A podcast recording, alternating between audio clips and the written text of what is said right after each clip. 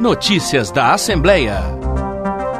A notificação de menores nas unidades de saúde por uso de drogas viola os direitos das crianças e adolescentes. Essa é a constatação de especialistas que discutiram na Assembleia uma proposição que traz essas orientações. O projeto de lei 294 de 2015 do deputado Arlen Santiago do Avante determina que as unidades de saúde devem notificar o Conselho Tutelar e o Ministério Público sobre os casos de uso de álcool e outras drogas por crianças crianças e adolescentes atendidos. A presidente da Associação dos Usuários dos Serviços de Saúde Mental de Minas, Laura Camey, é contra o texto. Ela diz que essa espécie de denúncia afasta os meninos e meninas de todos os serviços de saúde. Está acontecendo muita dengue. Você fuma um cigarro. Se você sabe que você vai ser denunciado pelo Ministério Público, será que você vai buscar ajuda para cuidar da sua dengue, que é uma doença que pode ser letal, inclusive, se não buscar a ajuda das unidades a tempo? Sabendo que você está cheirando cigarro? Ana Marta Loboski, do Fórum Mineiro de Saúde Mental,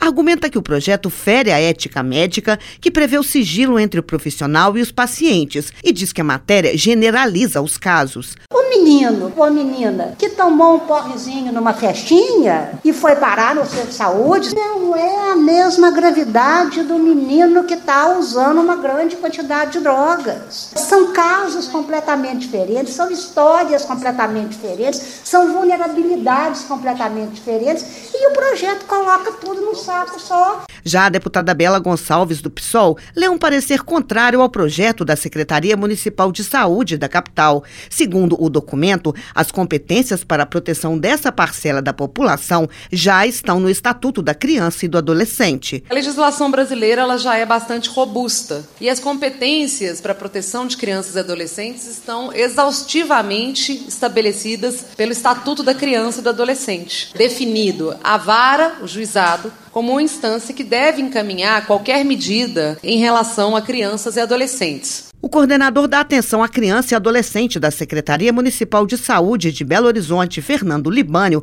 também criticou o texto que, segundo ele, é voltado para os meninos pretos, pobres e que moram nas periferias. O médico defende uma política nacional. Tem a política nacional da mulher, a política nacional da criança, mas assim, quando houver uma política nacional de atenção integral à saúde do adolescente, há um compromisso legal do gestor municipal, estadual federal de fazer ações próprias para essa faixa etária. O projeto foi aprovado em primeiro turno e ainda precisa passar pelas comissões e pelo plenário. Outras informações no portal almg.gov.br. Da Assembleia Legislativa em Belo Horizonte, Ana Paula Ciribelli.